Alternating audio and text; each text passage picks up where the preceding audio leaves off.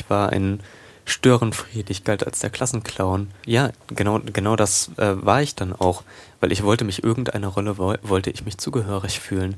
Und ähm, wenn es der Klassenclown sein musste, dann war es in dem Moment der Klassenclown. Es gab wirklich traurige Phasen, wo er im Bett lag und gesagt hat, Mama, warum gibt es mich eigentlich, wenn mich keiner haben möchte? Familientreffen. Ein Podcast von NDR Info.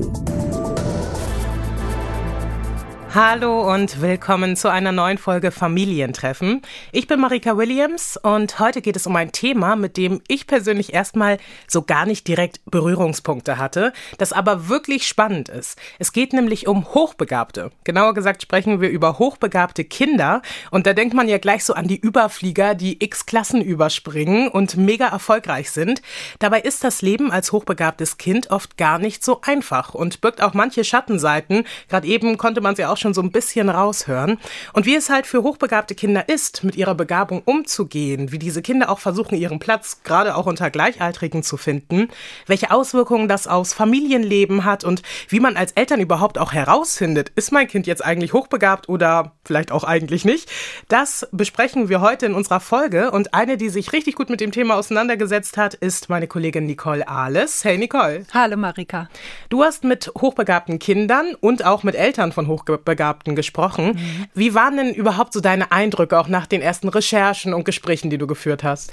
Ja, die Recherche war super interessant, denn ganz offenbar ist es oft so, dass mhm. hochbegabte Kinder nicht direkt als solche erkannt werden, sondern die gelten eher als zappelig oder als Träumerle, die immer aus dem Fenster gucken ja. oder eben auch als aggressiv und müssen oft einen langen Weg hinter sich bringen, bis sie so gefördert werden, wie es gut für sie ist. Mhm. Und selbst wenn es früh erkannt wird, heißt das noch lange nicht, dass danach alles gut ist. Ähm, und auch für Eltern ist es eine echte Herausforderung mit einem hochbegabten Kind. Ja.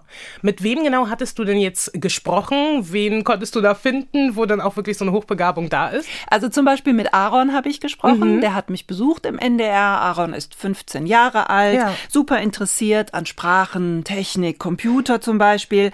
Ähm, und bei ihm ist die Hochbegabung sogar schon im Kindergarten festgestellt worden. Okay, so jung also auch schon. Das ja, äh, bei Aaron war der Glücksfall, da war eine Kita-Psychologin, die alle halbe Jahre dort vorbeikam und mhm. die Kinder angeguckt hat. Und sie hat Aarons Mutter dann angesprochen und äh, hat gemeint, sie soll dem mal nachgehen. Mhm. Aber für Aaron hieß das nicht, alles ist prima. In seiner Erinnerung war das eine sehr, sehr schwierige Zeit in der Kita. In der Kita, da sind jetzt natürlich meine Erinnerungen noch ein bisschen schwammig dran, aber in der Kita hatte ich soziale Probleme, also mich mit anderen Kindern zu verstehen. Es gab viele Streits und ich, ich wurde als Außenseiter angesehen. Und ich galt dann auch eine Zeit lang als aggressiv, weil ähm, ich habe mich dann in dem Moment einfach nicht verstanden gefühlt. Mhm.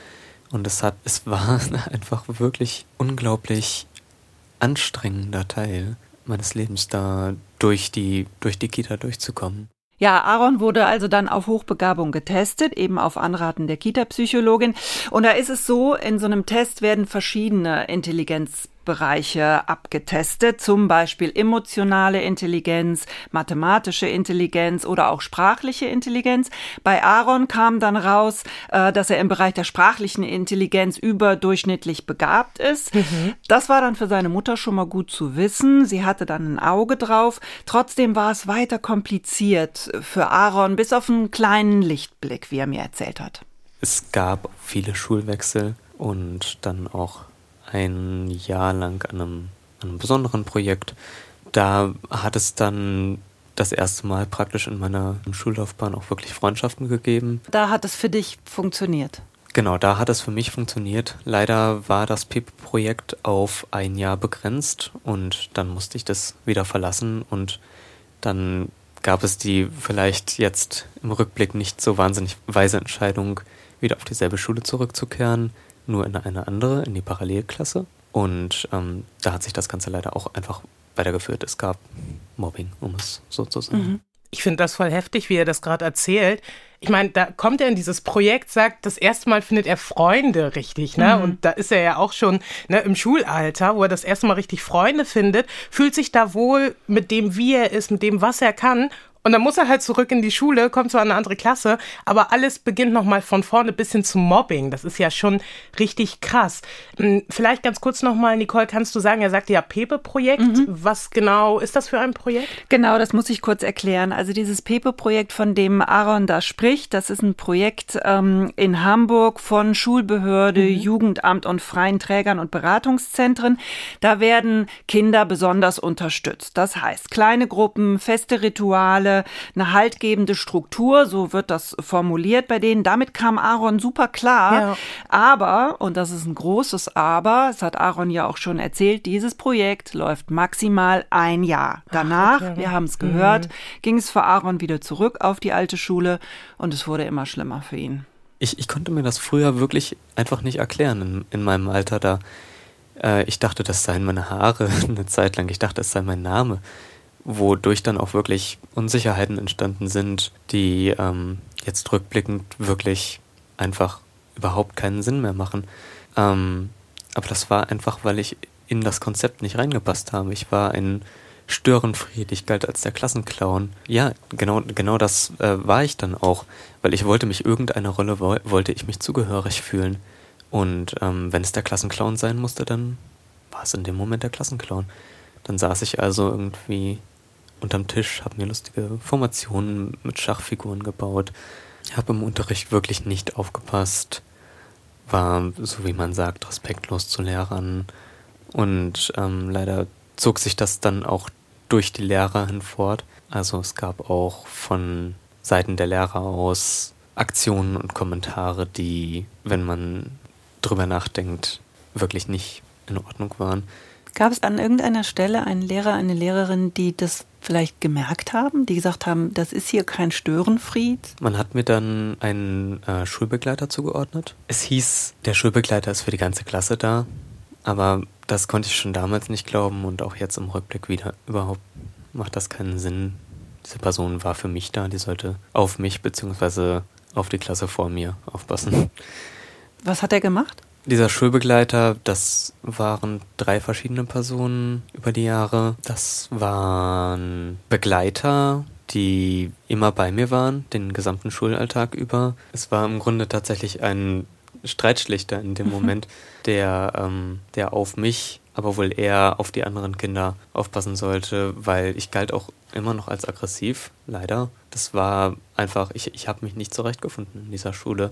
Also hat man es als nötig empfunden, mir eine Person zur Seite zu stellen, die mir hilft. Allerdings war es nicht wirklich immer eine Hilfe.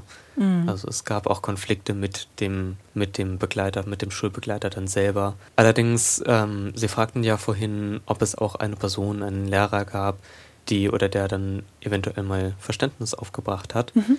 Und das gab es dann letztendlich. Und zwar gab es einen Schulbegleiter, das war Marcel. Und ähm, Marcel, das war mein letzter Schulbegleiter an dieser Schule, der hat mich wirklich verstanden und der hat mir auch wirklich geholfen in diesem Moment dann. Marcel war dann wirklich für mich da. Der hat mir, der hat mir Konzepte gezeigt, wie man mit den Hausaufgaben fertig wird, wie man eventuell auch mal mit anderen Mitschülern ähm, in Verbindung tritt. Und Marcel war mir wirklich eine Hilfe. Nicht so wie die beiden anderen.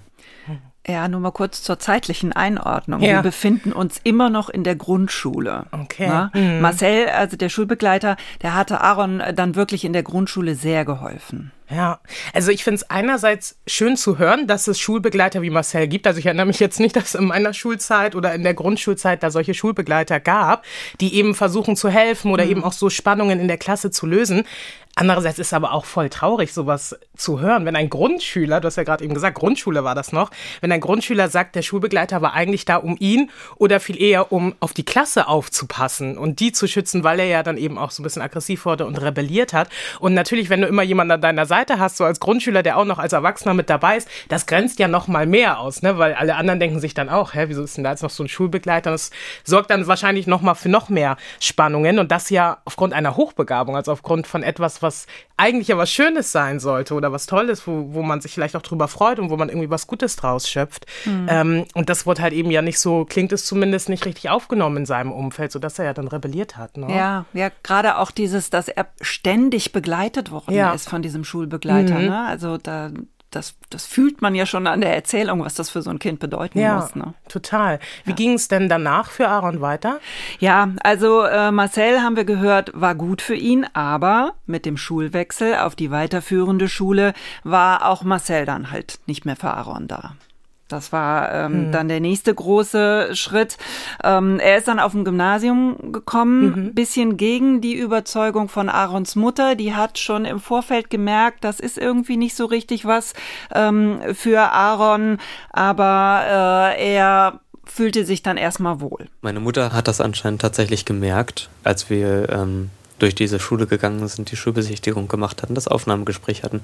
Sie hat mir mehrmals davon abgeraten, diese Schule zu besuchen. Aber das Konzept sah toll aus, irgendwie die Leute sahen toll aus, das Gelände sah toll aus, alles sah toll aus, aber es war eigentlich, es war Kulisse leider. Es war so, dass letztendlich dann immer extremer werdendes Mobbing durch Schüler in Verbindung mit Lehrern stattfand. Und ähm, letztendlich haben dann meine Mutter und mein Patenonkel zusammengearbeitet und mich da einfach wirklich rausgeholt, weil es, es, es hat nicht mehr funktioniert, es ging nicht mehr. Und wie ging es dann weiter? Warst du da erleichtert, als sie dich rausgeholt haben? Ja, wahnsinnig erleichtert. Ich saß im Grunde jeden Tag in meinem Zimmer und habe nur noch geweint, weil ich wirklich einfach nicht mehr da klarkam. Ich, es, es, es ging alles nicht mehr. Und äh, irgendwann war es dann halt wirklich Punkt, Schluss, Ende zu viel. Und dann haben mein Patenonkel und meine Mutter mich da in dem Moment dann einfach rausgeholt. Und dann haben wir uns eine andere Schule angeguckt, und zwar die Moderne Schule Hamburg. Das ist eine kleinere Schule. Das ist tatsächlich auch letztendlich dann einer der Faktoren gewesen, die es äh, mir möglich gemacht haben, mich da zurechtzufinden. Es war einfach eine kleinere Schule. Mein Klassenumfeld ist, um, ist praktisch um die Hälfte der Schüler geschrumpft. Also es gab nicht mehr 28 Schüler in einer Klasse oder sogar bis zu 35 teils, sondern plötzlich waren es nur noch 15 oder 14 sogar teils. Außerdem ist es eine sprachenorientierte Schule und unter anderem lerne ich da auch Chinesisch. Das heißt, erste Fremdsprache Englisch natürlich und zweite dann Chinesisch statt den Klassikern Französisch, Latein oder Spanisch. Und da bist du jetzt und ähm, hast du da auch Freunde gefunden jetzt? Genau. Das hing letztendlich, denke ich mal, auch einfach mit einem Change of Mindset zusammen, dass ich, dass ich anders auch von mir selber gedacht habe. Ich bin eigentlich in Ordnung so, wie ich bin und ich darf auch sein, wer ich bin und ähm, niemand kann mir in dieser Rolle was anhaben. Und dieses neue Mindset zusammen mit der starken Unterstützung seitens der Schule dann haben es mir äh, möglich gemacht, auch Freunde zu finden, den Mut zu finden, Leute anzusprechen, trotz der, ja, kann man wohl sagen, traumatischen Erfahrungen, die ich äh, bisher hatte.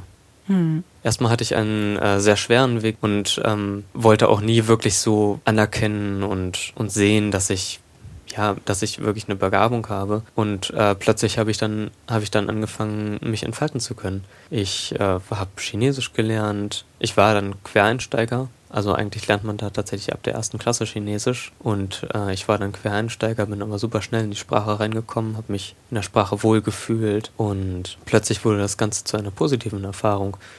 Und ich hatte dann ähm, dann tatsächlich auch einfach eine Erleichterung und es war unglaubliche Erfahrung, dass plötzlich diese Hochbegabung doch was Positives ist und nicht nur ähm, Probleme verursacht. Auch mein, meine Noten sind sofort praktisch an die Decke gegangen. Aus Vieren, Fünfen, Sechsen wurden in den sprachlichen Fächern Einsen. Plötzlich, wow, war, war die Welt so da, wie, wie ich nicht dachte, dass sie da sein könnte. Sie war plötzlich einfach schön. Hm, das ist ja ähm, wirklich toll, dass es jetzt, jetzt anders ist. Ja. Was würdest du dir im Rückblick wünschen von so Schulen? Also wo sagst du, Mensch, da hätte mal jemand irgendwie viel früher hingucken sollen? Einmal Akzeptanz, einfach ein Riesenmaß an Akzeptanz, was damals an diesen Schulen so leider nicht vorhanden war. Und zu sehen, dass auch aggressive Kinder und Störenfriede und Problemkinder, dass darunter eigentlich nur, ja, verletzte Seelen liegen. Dass darunter einfach nur was liegt, was nicht verstanden wurde und sich nicht einordnen konnte und es nicht geschafft hat dann. Was ich mir wünschen würde, ist, dass es in Zukunft die Möglichkeit gibt, sowas einfach zu erkennen als das, was es ist, dass aus dem Problemkind nicht das inhärente Problemkind wird, sondern einfach ein Mensch mit Problem, ein Kind mit Problemen, nicht das Problemkind wie Aaron das so erzählt. Es erinnert mich direkt auch erstmal an diesen Systemsprenger-Film. Ne? Mhm. Also, wie er ja sagt, er musste wirklich rausgeholt werden aus diesem Gymnasium, weil es einfach nicht mehr funktioniert hat. Ähnlich wie in dem Film, wo eben dieses Kind auch einfach rausgenommen werden muss, weil es einfach nicht mehr weitergeht. Was ich aber schön finde oder was mich begeistert hat auch an dem, was Aaron erzählt hat, ist, dass er einfach irgendwann diesen Punkt hatte, zu erkennen, ich bin in Ordnung, so wie ich bin und ich darf auch so sein, weil ich meine, darum geht es ja am Ende, dass wir uns akzeptieren auch irgendwie ja, und dass wir uns annehmen auch, wie wir sind. Und dass er dann auf dieser neuen Schule in Hamburg da auch erkennen konnte, dass diese Begabung etwas Schönes ist und eben nicht etwas Schlechtes, was dazu führt, dass er, ja, es klingt ja so, als wäre er traumatisiert worden, ja auch durch diese erste Zeit, mhm. sondern dass es etwas Positives ist. Ähm, das ist, glaube ich, super wichtig und gerade auch in so einem jungen Alter, ne? weil Teenagerzeit erinnern wir uns ja auch noch zurück. Das ist so eine Phase, da ist so viel im Kopf und man weiß nicht, wer ist man, wer will man sein, wo fühlt man sich wirklich zugehörig. Und dann in der Zeit zu erkennen, hey, eigentlich bin ich voll okay, wie ich bin. Finde ich voll stark. Oder wie ging es dir da auch, Nicole, als du das gehört hast? Ja, total. Also ähm, es war quasi im Gespräch, ich ähm, ich war fast erleichtert, dass es ihm jetzt gut geht und dass er jetzt irgendwie da so, so seinen Weg und seine Rolle so gut gefunden hat und da ja. jetzt auch so positiv irgendwie drüber sprechen kann. Er hat mir ähm, auch im Vorgespräch schon gesagt, ja, es ist so ein bisschen Fluch und Segen, mhm. diese Hochbegabung und überlegte dann kurz und sagte, ja, aber es ist eigentlich mehr Segen als Fluch. Ja. Und das äh, fand ich auch unheimlich schön. Ja, echt, das stimmt. Du hast ja auch noch mit anderen Leuten zu dem Thema mhm. gesprochen, ne?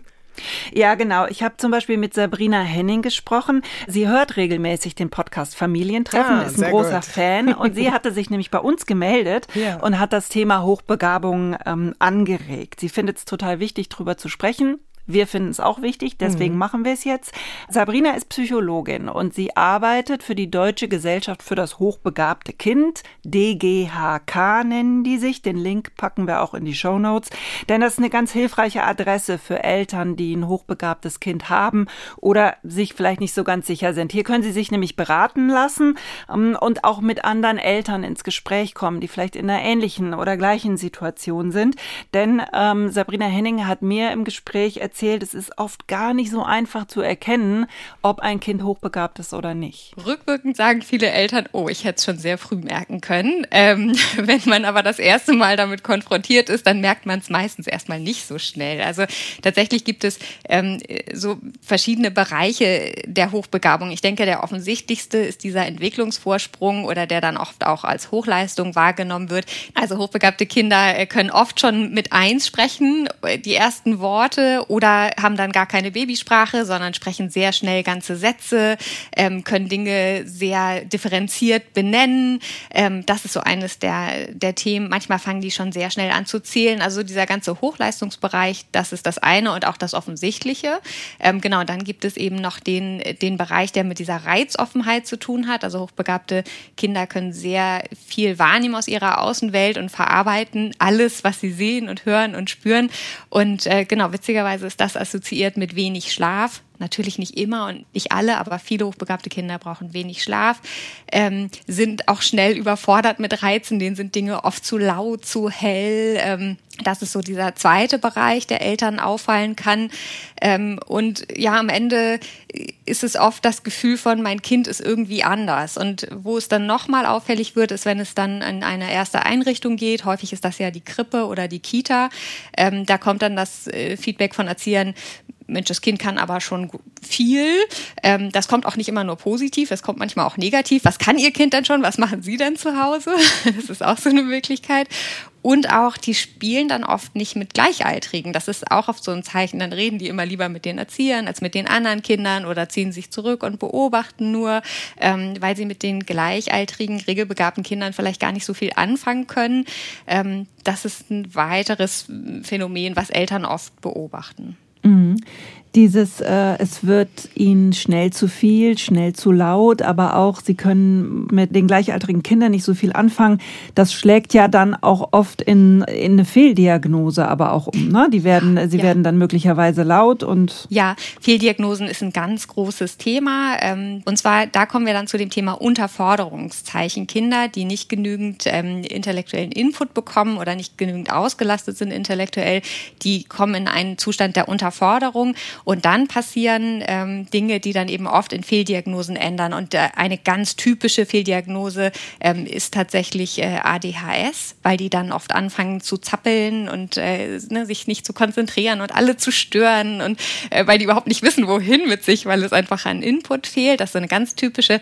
Und eine andere, die basiert eben auf diesem nicht mit anderen Kindern spielen, ist Autismus. Also wir haben sehr häufig Eltern in der Beratung, wo die Kita gesagt hat, hm, lassen Sie mal auf Autismus testen, irgendwas ist komisch mit dem Kind. Ähm, das ist leider auch sehr häufig. Ähm, es gibt noch andere, also Mädchen reagieren manchmal auf Unterforderungen mit starker Angst oder mit starkem emotionalem Rückzug, also Jungs natürlich auch, aber bei Mädchen sehen wir es ein bisschen häufiger. Auch da kommt es dann öfter zu Fehldiagnosen, ja. Ich könnte mir auch gut vorstellen, dass es viele Eltern gibt, ne, die sich nicht so ganz sicher sind, ist mein Kind jetzt wirklich hochbegabt ähm, oder ist es das nicht, ist es etwas anderes. Und da könnte man ja dann einfach sagen, okay, dann lässt man das Kind halt testen und dann weiß man halt, wie es ist. Ist das wirklich so? Ja, im Prinzip kann man es natürlich testen lassen, aber ja. ganz so einfach ist es halt eben doch nicht, hat Sabrina mir erklärt. Also da muss man unterscheiden, hat das Kind, ähm, also gibt es Verhaltensauffälligkeiten, gibt es Schwierigkeiten, mit denen man sonst auch vielleicht zum Kinderarzt gehen würde, oder ist das Kind äh, noch so unter dem Radar, dass die Eltern sagen, oh, wir würden gerne sicher sein. Also letzterer Fall ist tatsächlich so, ähm, dass man die Testung selber bezahlen muss. Sie können nicht zum Kinderarzt gehen und können sagen, Mensch, unser Kind äh, wirkt so weit und wir würden das gerne wissen. Da sagt der Kinderarzt, naja, ähm, wenn es jetzt auch zum Beispiel von der Kita äh, Hinweise auf eine Diagnose ADHS gibt, dann kann man zum Kinderarzt gehen, sich eine Überweisung holen und das nachprüfen lassen. Und eigentlich gehört zu jeder Abklärung einer HDHS-Diagnose ein ähm, ganz solider IQ-Test. Manchmal passiert es auch, dass dabei dann eine Hochbegabung herauskommt. Wir erleben aber sehr häufig, ähm, dass dieser IQ-Test dann unter Umständen in der Diagnostik gar nicht gemacht wird, dass die Ergebnisse da sind, aber den Eltern nicht kommuniziert werden, dass die Testung nicht ähm, in den Bereich der Hochbegabung testet, sondern erstmal nur guckt, äh, gibt es Defizite. Also Begabungsdiagnostik ist, erfordert auch nochmal ein bestimmtes Fingerspitzengefühl und ähm, nicht immer wird das dann so umgesetzt in den Praxen. Ähm, so dass es da durchaus schwierig ist, sozusagen herauszufinden, ist das vielleicht eine Hochbegabung. Also das ist so das Problem dieser Fehldiagnosen. Und die andere Seite ist, ähm, Sie haben vielleicht ein Kind, was zu Hause starke Wutanfälle hat, was in der Schule aber sehr stark angepasst ist.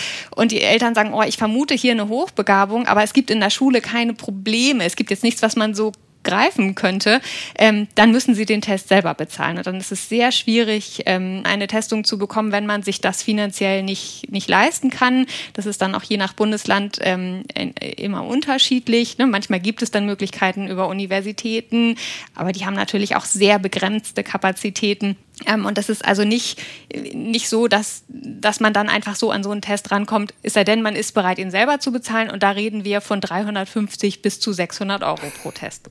350 bis 600 Euro. Ja, krass, oder? Das ist ja richtig viel. Also mhm. ich wusste ehrlich gesagt nicht, dass das so teuer werden kann. Und da sind ja eh einige Hürden scheinbar verbunden, auch mit so einem IQ-Test. Aber diese Kosten, das ist ja jetzt kein Schnäppchen, wo mal jeder irgendwie sagen kann, okay, komm, das geben wir so aus. Also da muss das Kind ja schon wirklich auffällig werden und große Probleme haben, sodass man den Test dann äh, kostenlos bekommt. Ne? Ja, das, das finde ich irgendwie auch ganz bemerkenswert, dass das mhm. so ist, weil ähm, wir haben ja gehört, es ist eben überhaupt nicht eindeutig, dass man sagen kann, wenn ein Kind sich so verhält, dann ist es sehr wahrscheinlich eine Hochbegabung, sondern es gibt ganz, ganz viele ähm, Arten, wie sich das äußern kann. Ja. Äh, und dann äh, sozusagen, ach, dann gebe ich mal 600 Euro aus für einen mhm. Test, weil ich mal sicher sein will. Das ist natürlich wirklich ein Schritt und für viele einfach auch finanziell überhaupt nicht machbar. Ja. Kann ich mir gut vorstellen. Wenn es denn aber zu diesem IQ-Test kommt, mhm. wie genau läuft der dann ab?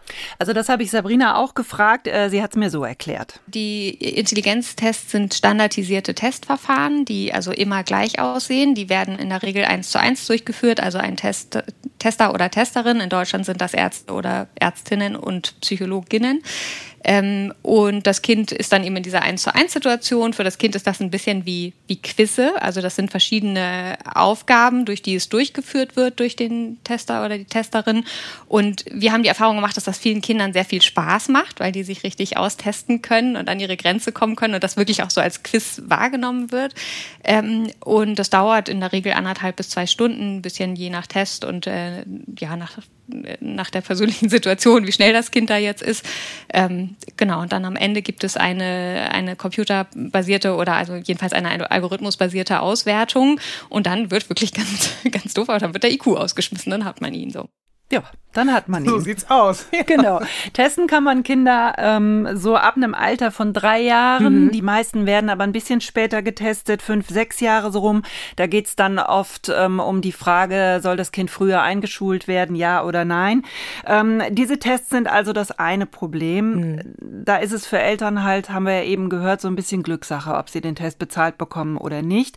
Und ob eine der betreuenden Personen in Kita oder Schule das richtig einordnen. Und das ist nämlich das andere Problem, sagt Sabrina Henning. Viele Erzieherinnen und auch Lehrerinnen oder Lehrer wissen gar nichts über Hochbegabung. Wir würden uns natürlich wünschen, ähm, dass alle Pädagogen und Pädagoginnen mindestens einmal in ihrer Ausbildung von dem Thema Hochbegabung hören und dafür sensibilisiert sind. Das ist zurzeit nicht der Standard, weder im Studium noch in Ausbildungsberufen.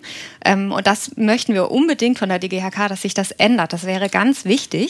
Ähm, und jetzt im Moment passiert es Gott sei Dank immer mehr, dass die ähm, entsprechenden Pädagogen wenigstens nachqualifiziert werden. Wir raten, ähm, sich einmal, ich sag mal, wenigstens einmal ein Buch zur Hand zu nehmen und die typischen Anzeichen zu lernen. Also die typischen Fehldiagnosen. ADHS könnte auch auf Hochbegabung hinleiten. Eine starke Hochleistung, das ist vielleicht nicht nur ein plitsches Kind in Anführungszeichen nur, sondern das könnte ein hochbegabtes Kind sein ein Kind, das erstmal ähm, ja vielleicht sich stark zurückzieht, da könnte eine Hochbegabung hinterstecken. Einfach immer wieder sich damit auseinandersetzen, ja total der wichtige Punkt, den Sabrina Henning da anspricht, dass es wichtig ist, dass ErzieherInnen, Lehrkräfte zum Thema Hochbegabung geschult werden. Also klar, die haben auch viel zu tun und da kommt mhm. ja eh einiges zusammen, so eine Ausbildung auch dafür, aber einfach um das dann auch möglichst früh erkennen zu können oder die Eltern darauf hinzuweisen. Ähm, und ja, eben dann auch in so einer Kita-Gruppe beispielsweise oder eben in der Schulklasse auch zu wissen, wie geht man richtig mit dem Kind um. Ich glaube, ja. das wäre wirklich nochmal hilfreich. Hast du eigentlich Zahlen dazu, Nicole, wie viele hochbegabte Kinder es in Deutschland gibt? Ja, also man geht davon aus, ähm, dass etwa 300.000 hochbegabte Kinder mhm. in Deutschland leben, Kinder und Jugendliche bis 18 Jahre, muss man sagen, also Minderjährige. Das sind etwa 2,25 Prozent. Das sind aber nur Schätzungen. Ähm, hat Sabrina Henning mir erklärt. Denn eine zentrale Erfassung gibt es in Deutschland gar okay. nicht. Mhm. Und ab wann genau fängt Hochbegabung an? Also als hochbegabt gilt man mit einem IQ von 130 oder okay. höher. Wobei die Deutsche Gesellschaft für das hochbegabte Kind, also die DGHK, die nehmen das nicht ganz so genau, weil sie sagen, ein Kind mit einem IQ von 128 hat im Prinzip die gleichen Bedürfnisse, gefördert zu werden, wie eins mit einem IQ von 130. Da ist der Übergang natürlich so ein bisschen fließend. Mhm. Ähm, und ich habe auch mit äh, Cornelia Rüters gesprochen. Sie hat zwei Kinder, einen Sohn, Ben, er ist neun Jahre alt und hochbegabt getestet worden. Und Lina, die ist jetzt sechs und sie gilt als besonders begabt. Du hast jetzt gerade gesagt, einmal hochbegabt mhm. getestet und ähm, besonders begabt. Wo liegt da der Unterschied? Ähm, also Lina äh, ist auch getestet worden, so ein bisschen aus äh, Gerechtigkeitsgründen, hat Cornelia mir erzählt, ja. ähm, da ihr großer Bruder als hochbegabt äh, getestet worden ist. Mhm. Und äh, sie ist, hat also diese 130, diesen IQ nicht mhm. ganz erreicht, ist ein bisschen drunter und dann nennt man das besonders begabt. Okay. Und Cornelia hat mir erzählt, dass das Leben mit einem hochbegabten Kind wahnsinnig anstrengend ist, weil man permanent den Wissensdurst des Kindes stillen muss muss, den Schulfrust, oft auch die Isolation mhm. auffangen muss, weil eben hochbegabte Kinder oft Schwierigkeiten haben mit gleichaltrigen anderen Kindern. Und diese, ähm, ja, diese Schwierigkeiten hat sie halt vor allem mit ihrem Sohn Ben. Wir versuchen ihn natürlich privat bestmöglich zu fördern, um das so ein bisschen aufzufangen, was in der Schule nicht stattfindet. Ne? Also sowohl äh, von der Sozialkompetenz als auch von dem, ja, von dem Input, den er eigentlich haben müsste. Was wir heißt das konkret? Ja, wir versuchen Hobbys, äh, Hobbys zu ermöglichen, Treffen mit, äh, ich sag mal, Gleichgesinnten. Einfach, dass sie auch merken, dass sie nicht irgendwie komisch anders sind, sondern dass es auch einfach andere gibt, die genauso ticken oder die genauso denken.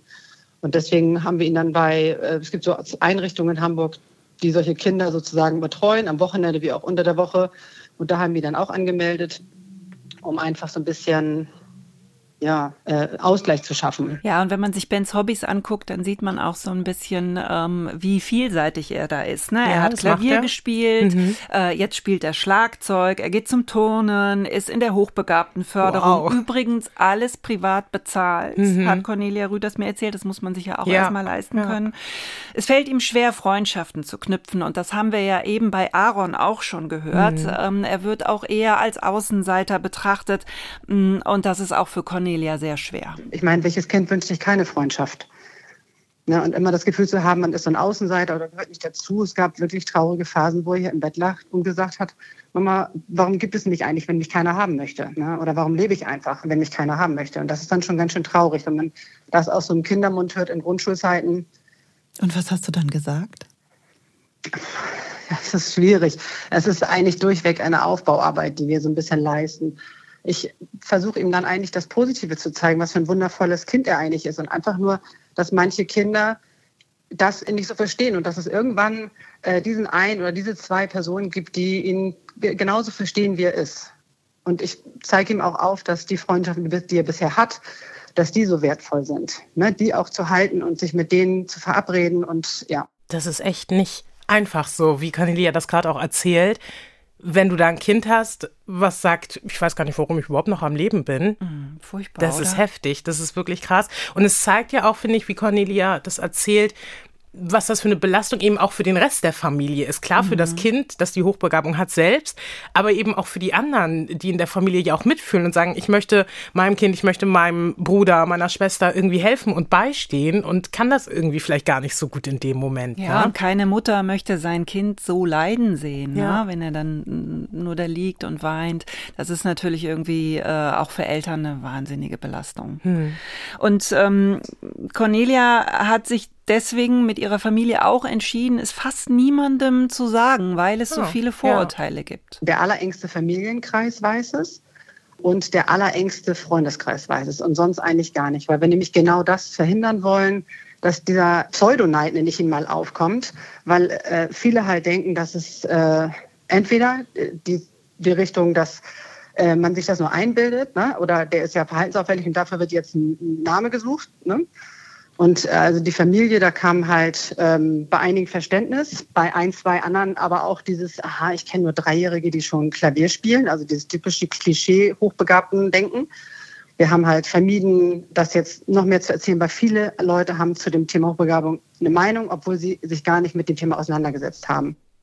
Ich kann Cornelia da auch voll verstehen. Ich habe es ja auch zu Beginn der Folge gesagt. Man hört hochbegabt, hochbegabte Kinder und man ist gleich bei diesen Überfliegern, die, wie Cornelia gerade auch meinte, alle Meistern am Klavier sind und eigene Symphonien schreiben können und nur Einsen in jedem Fach haben. Also das ist ja so, so ein Bild einfach, was auch, glaube ich, in unserer Gesellschaft weit verbreitet ist, dass äh, hochbegabte Kinder einfach so in allem toll sind. So ja, genau. Und das ist, das ist das, was Sabrina Henning eben auch sagte mit dieser Hochleistung. Ne? Mhm. Ne? Hochbegabung wird oft mit Hochleistung gleichgesetzt und Hochleistung ist dieses alles können, reinmarschieren, sofort alles wissen. Ähm, ja. Das ist natürlich was ganz anderes. Und ich fand auch interessant, ähm, dass diese Tests eben verschiedene Intelligenzsparten mhm. abdecken und man gar nicht in allem hochbegabt sein muss, ja. um hochbegabt zu sein. Ne? Ja. Ne? Dass es also durchaus sein kann, dass es Bereiche gibt, in denen man genauso sich reinarbeiten muss wie jedes andere Kind auch. Mhm. Und es gibt noch einen ganz anderen wichtigen Punkt, warum hochbegabte Kinder nicht immer überall Einsen schreiben.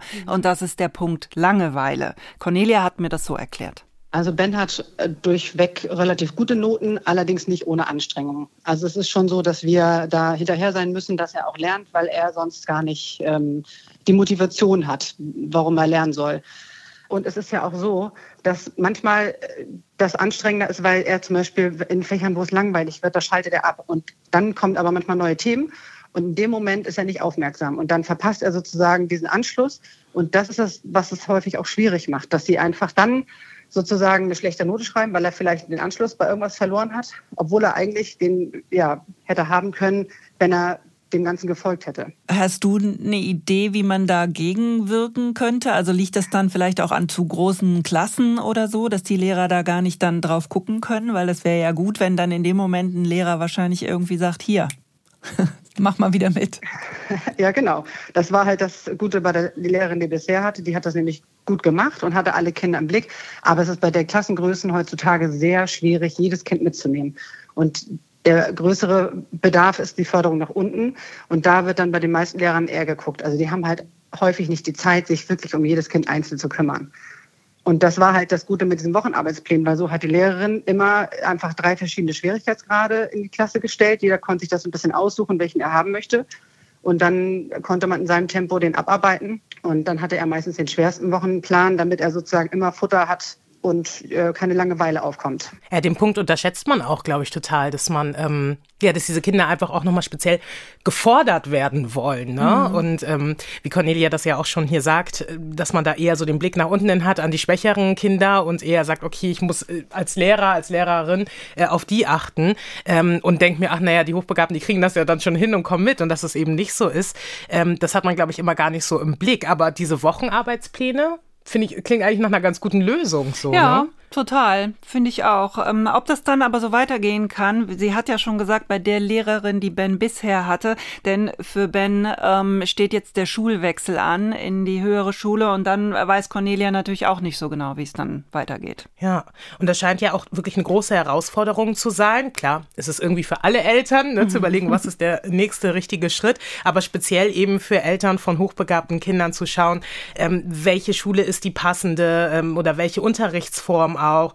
Und eben nicht nur was die Schule angeht, sondern auch außerhalb der Schule, ne? Mhm. Zu Hause, im Familienalltag, in der Freizeit, wo die Kinder diesen zusätzlichen Input einfach brauchen und man gucken muss, wie kann man die noch beschäftigen weiter. Ja, total. Und es ist so wichtig, denn wenn Hochbegabung nicht erkannt wird mhm. oder erkannt wird und einfach ignoriert wird, dann kann das für die Kinder wirklich schwerwiegende Folgen haben. Das hat mir Sabrina Henning, ähm, die wir vorhin schon mal gehört haben, von der Deutschen Gesellschaft für das hochbegabte Kind gesagt. Also was wir häufig erleben, sind bei hochbegabte Mädchen, die sich sehr gut anpassen. Immer, es gibt auch Jungs, die das tun, aber man erlebt es häufiger bei Mädchen, die rutschen oft so durch, die machen keine in Anführungszeichen Probleme, die kommen gut mit in der Klasse und ähm, irgendwann stehen die morgens auf und sagen, ich kann nicht mehr zur Schule.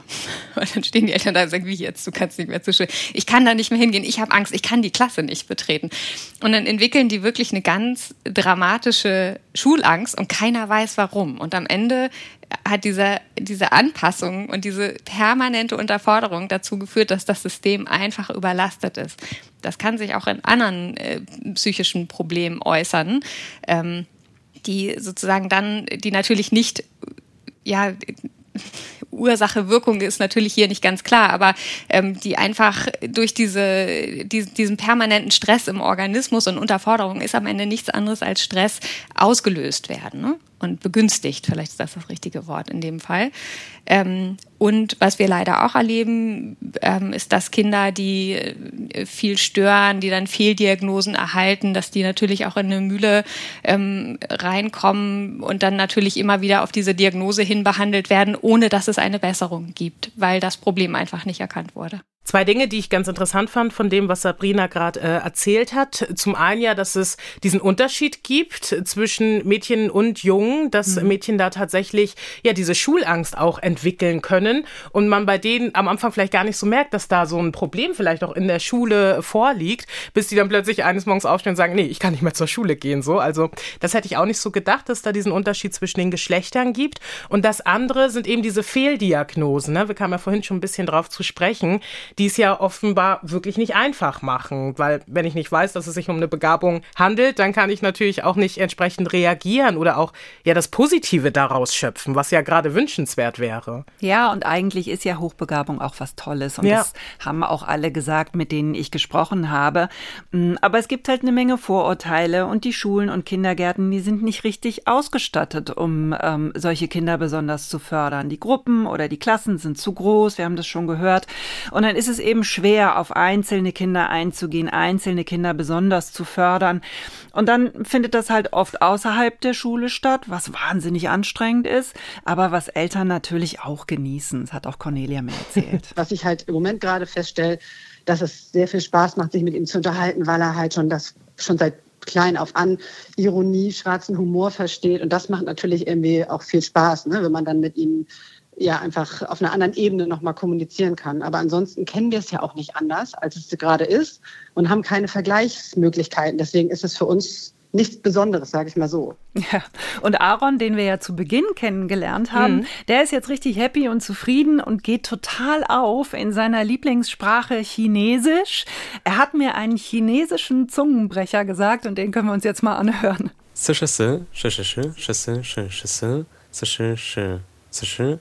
十四不是四十四十不是十四。Genial. Also es war viel Chisson, Chisson. Ich habe es wahrscheinlich nicht richtig ausgesprochen. also kann ich auch nicht wirklich sagen, dass ich alles verstanden hätte, auch wenn es, äh, wenn ich es schön gefunden hätte, wenn es so wäre. Aber vielleicht übersetzen wir nochmal, was genau hat Aaron uns da erzählt? Aaron war so nett, mir die Übersetzung zu schicken. Ähm, also das, was wir eben gehört haben, das heißt übersetzt, 4 ist 4, 10 ist 10, 14 ist 14, 40 ist 40, 14 ist nicht 40, 40 ist nicht 14. Okay, ist ja schon ein Zungenbrecher auch ähm, in der deutschen Sprache. Ja, ich glaube, wenn man das fünfmal schnell hintereinander sagt, ja. kriegt man hier auch Schwierigkeiten. Genau, und wo ich dann so schön mit Aaron bei den schönen Sachen war, äh, wollte ich ganz gerne noch von ihm wissen, was er eigentlich mal werden möchte, wo er seine besondere Begabung dann einsetzen möchte, wenn er mit der Schule fertig ist. Das ist jetzt sehr, sehr, sehr spezifisch, aber es, ich habe mir gedacht, das würde praktisch alle meine Interessen einmal vereinen, weil ich habe auch eine Faszination für Technisches und für Computer ähm, dann natürlich für Sprachen und für Internationales und auch für ähm, äh, Strafverfolgung. Also wäre die optimale Position, Cybercrime-Spezialist bei Interpol zu werden. Sonst finde ich natürlich auch den Journalismus interessant, also auch natürlich den NDR. Wer weiß, in zehn Jahren hier komme ich mit einem Studium und einem und einem äh, Mitarbeiterausweis wieder. Ich fände es cool, wenn er dann hier bei uns anfängt. Aber ich sag mal, Cybercrime-Spezialisten können wir in Zukunft wahrscheinlich auch noch sehr gut gebrauchen. Also so oder so, ich denke, Aaron wird da seinen Platz finden. Nicole, für dich zum Abschluss auch die Frage, was ist so dein Fazit jetzt? Also ich fand die Recherche super interessant und ich sehe tatsächlich ganz viele Parallelen auch zum Teil in meiner Familie. Mhm. Nicht bei mir speziell jetzt, aber bei meiner Schwester, bei meiner Mutter. Ähm, das sind natürlich Generationen, wo glaube ich, einfach überhaupt niemand drauf geguckt hat. Ja. Da bist du entweder gut durchgekommen oder du hattest Pech gehabt. Man schaut natürlich jetzt viel genauer hin. Und ich glaube wirklich, dass da bei uns in der Familie einiges einfach nicht gesehen wurde. Ansonsten ja, ich fand es sehr interessant, wobei es mich auch ein bisschen nachdenklich gemacht hat, weil äh, ich überrascht war, dass Familien so wenig Unterstützung mhm. bekommen. Also es gibt zwar ähm, die Beratungsmöglichkeiten, zum Beispiel jetzt, was wir gehört haben bei der Deutschen Gesellschaft für das hochbegabte Kind, aber finanziell zum Beispiel, logistisch, wenn ich mir überlege, als meine Kinder klein waren, wenn ich dann den ganzen Nachmittag die, diesen Wissensdurst hätte stillen müssen und das auch noch bezahlen, zahlen müssen. Ich hätte das, glaube ich, gar nicht hinbekommen als Mutter.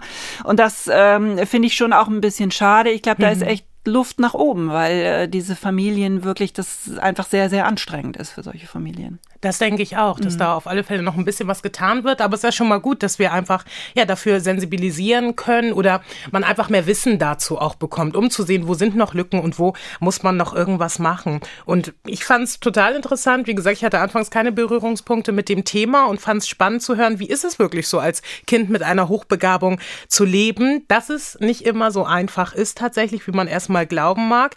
Ähm, und dass es aber ein paar Hilfsmöglichkeiten und ein paar Anlaufstellen schon mal gibt damit alle Seiten ja auch im Endeffekt, also sowohl die hochbegabten Kinder als auch deren Familien, Pädagoginnen, Mitschülerinnen lernen, gut mit dieser Begabung umzugehen und am Ende eben, und ich glaube, das ist das ja, was zählt, am Ende den Menschen dahinter zu sehen und zu schauen, genau. wie können wir mit diesem Menschen, der diese Person ist, äh, umgehen. Ne? Und ja, ich glaube, das ist einfach nochmal wichtig, so wenn man das so für sich mitnimmt am Ende. Wenn ihr Hochbegabte in eurem Umfeld habt, dann findet ihr die Anlaufstellen mit entsprechenden Beratungsmöglichkeiten in unseren Show Notes zu dieser Folge. Ansonsten hören wir natürlich auch gerne von euren Erfahrungen mit, sowie Meinungen und Fragen zu dem Thema. Schreibt uns dazu einfach per Mail an familientreffen.ndr.de. Wir hoffen, ihr fandet die Folge spannend. Wir sagen Tschüss. Tschüss. und bis zum nächsten Mal bei Familientreffen. Familientreffen, ein Podcast von NDR Info.